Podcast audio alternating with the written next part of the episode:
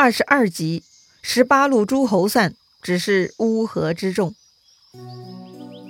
上回咱们说到，董卓残忍无道，再一次在迁都项目中展示了他的魔鬼本性。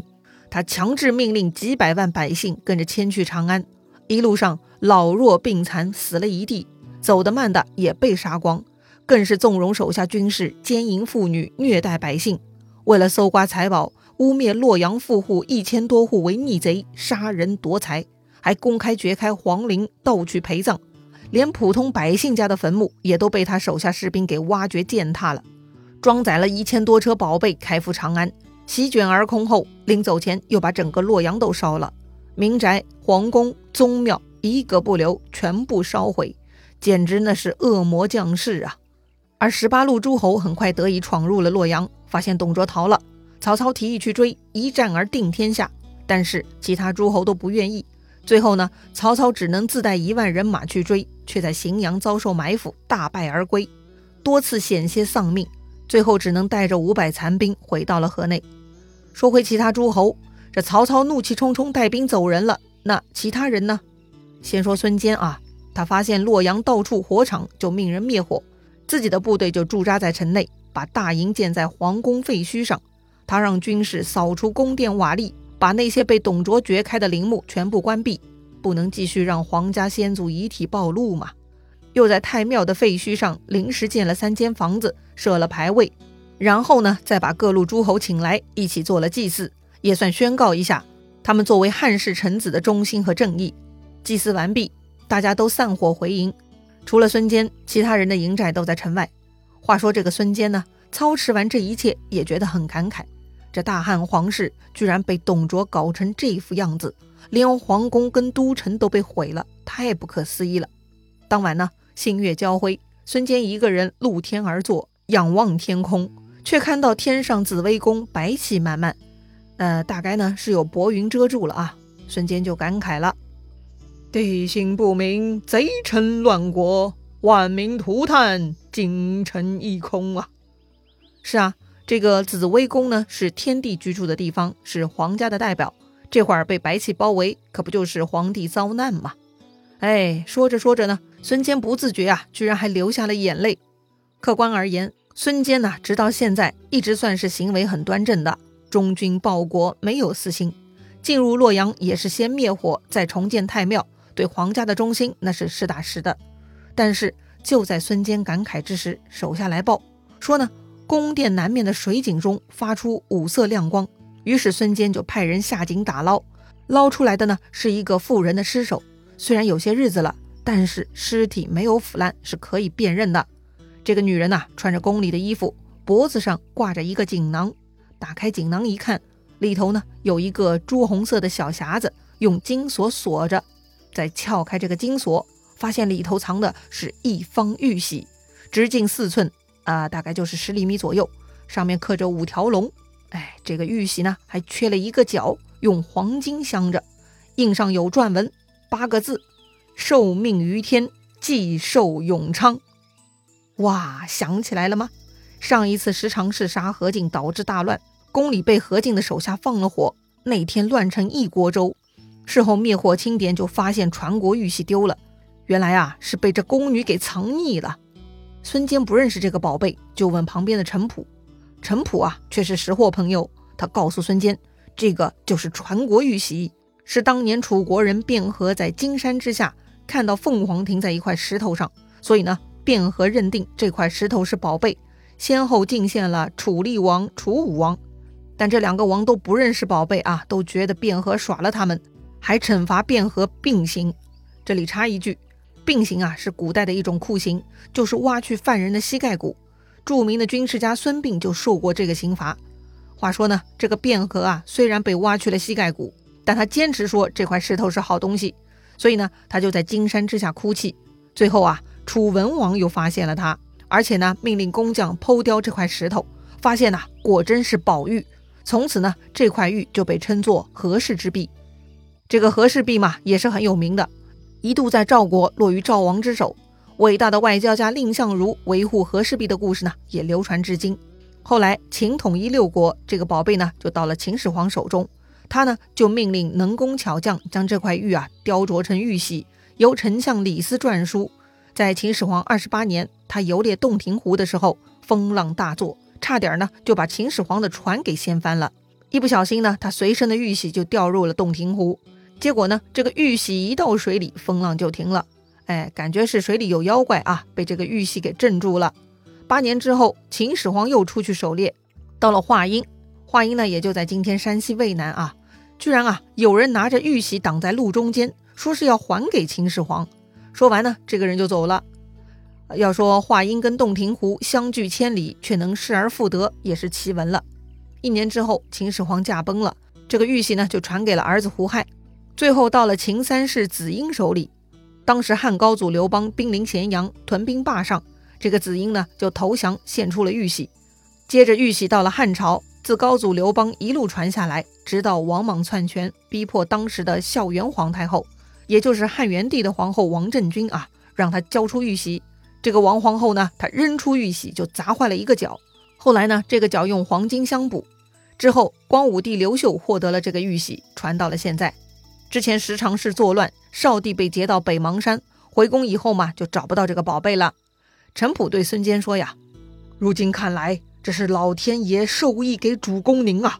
看来主公必定有登基九五的天分呐。”此处不可久留，咱们应赶紧回江东，另谋大事才好。孙坚此刻呢，也已经很激动了。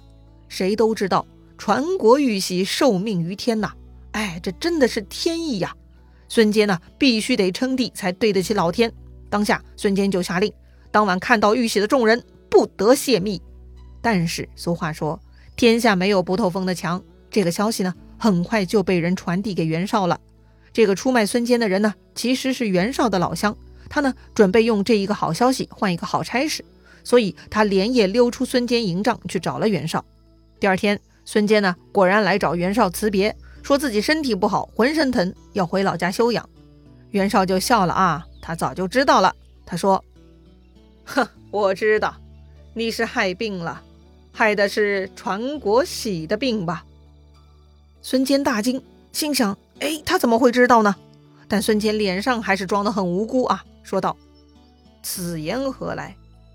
袁绍继续说：“这一次兴兵讨贼，为国除害，这玉玺是朝廷的宝贝，你既然获得，就该当着众人之面留在盟主这里，等我们杀了董卓，还给朝廷。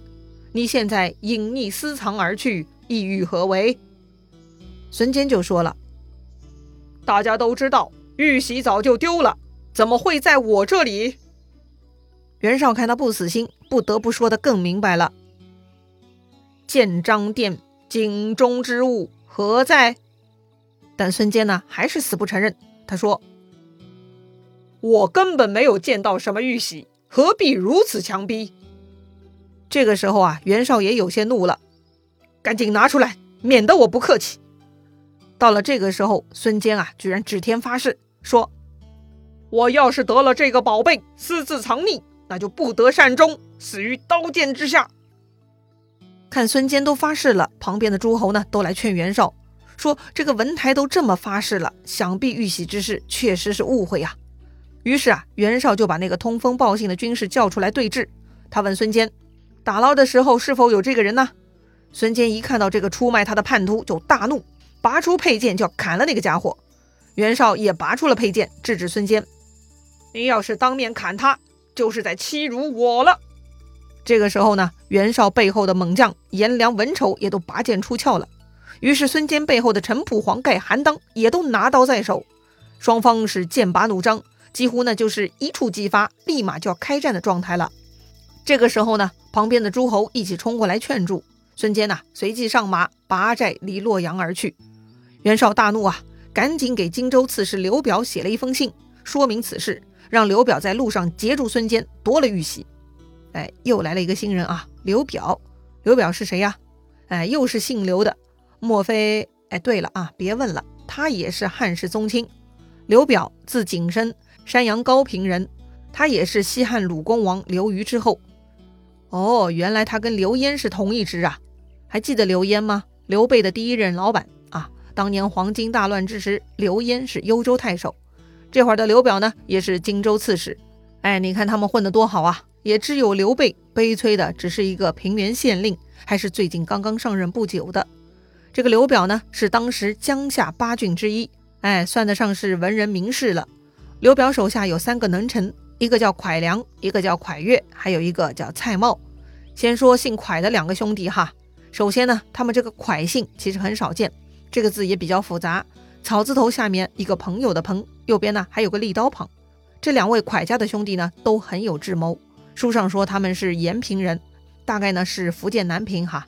而历史上他们蒯家呢就在荆州，是南郡望族。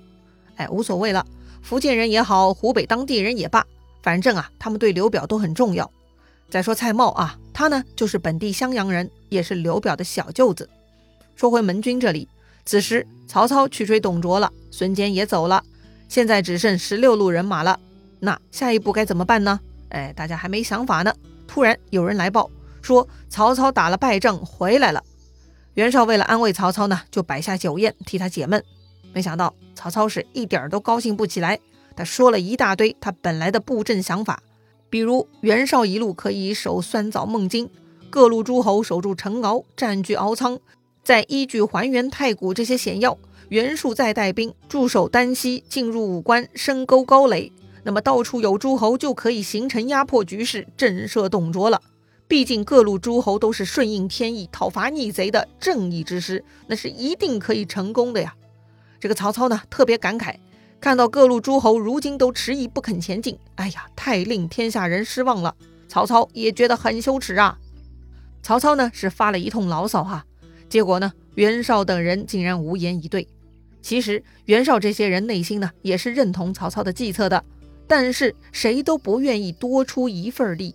曹操发现眼前这群人呢，已经是死猪不怕开水烫了，说啥也都没用。算了，哎，那就散伙吧。曹操呢，自己带兵去扬州了。其他人看到这幅场景嘛，也都纷纷散了。经过此事，公孙瓒算是看透袁绍了。绣花枕头一包草啊，没啥能力，搞不好将来还会有变故，赶紧走吧。他呢，也带着刘关张回去了。途经平原县，又重新让刘备当平原相，让他去守当地养军了。这里呢还有个插曲：兖州太守刘岱问东郡太守乔瑁借粮，这乔瑁呢推辞不同意，结果刘岱居然带兵突然袭击乔瑁营寨，杀死了乔瑁，还收编了乔瑁的部队。这还真是要命哈！没去搞定董卓，却自己人吃自己人呐。但这种窝里斗的事情发生了呢，居然没有任何人站出来谴责。盟主袁绍也假装不知道，懒得去管，自己呢就去关东了。哎呀，这种联盟呢，简直就是乌合之众。于是呢，大家就做鸟兽散了。话说孙坚，他带着传国玉玺回到东吴，但是袁绍已经秘密通知了荆州刺史刘表，让他半路劫道。这个刘表一收到袁绍的密信啊，就派蒯越、蔡瑁带兵一万人去劫孙坚了。但当时通信不发达呀，他们怎么才能知道孙坚的行踪呢？孙坚能被他们截住吗？他们成功夺回了传国玉玺了吗？精彩故事啊，下一回咱们接着聊。